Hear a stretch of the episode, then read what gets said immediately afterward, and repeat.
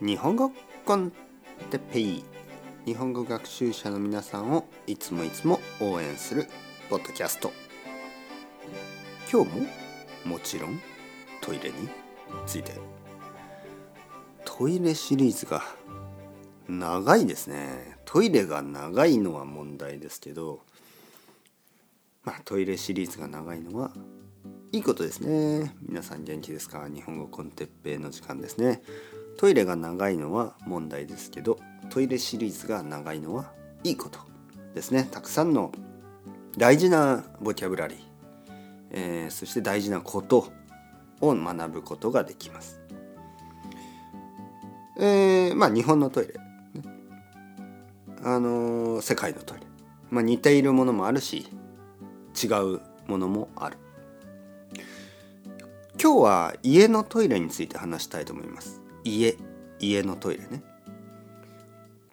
まず日本にはあの2つのタイプのトイレがありますね。まあ2つのタイプ。うん。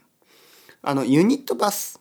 ユニットバスというのはあのお風呂とトイレが、まあ、同じ部屋にあるもの。あの一人暮らし。ワンルームアパートメントですね。一人暮らしのワンルーム。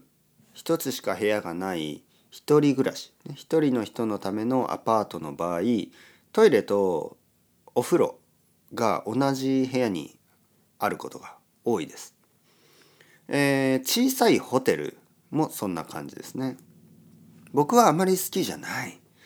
まあその理由は例えばまあうんちをしますよね。大きい方。うんちをしてお風呂の中がやっぱり臭くなるでしょ。でシャワーを浴びる。あんまり好きじゃない。その感じはね。えー、まあ今僕が住んでいる家はトイレとお風呂は別々です。違う場所にあります。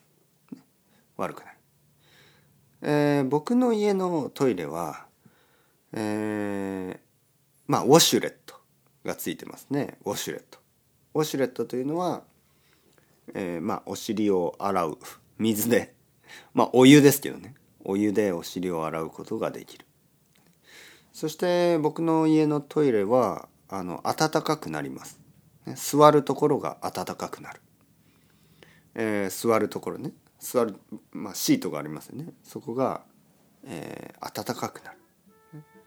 温かいトイレに座って温かい水お湯ですね。お湯でお尻を洗うことができる。そしてドライヤーもある。お尻を乾かすドライヤーもある。まあ、えー、僕の家はすごく古い家です。だけどトイレだけは結構あのハイテク。ハイテクトイレ。これはなぜですかね。多分日本人のプライオリティですよね。えー、たくさんの家はキッチン。台所はまあ小さかったりすごくオールドファッションのね古い台所だけどトイレは新しくて綺麗で広くてハイテク。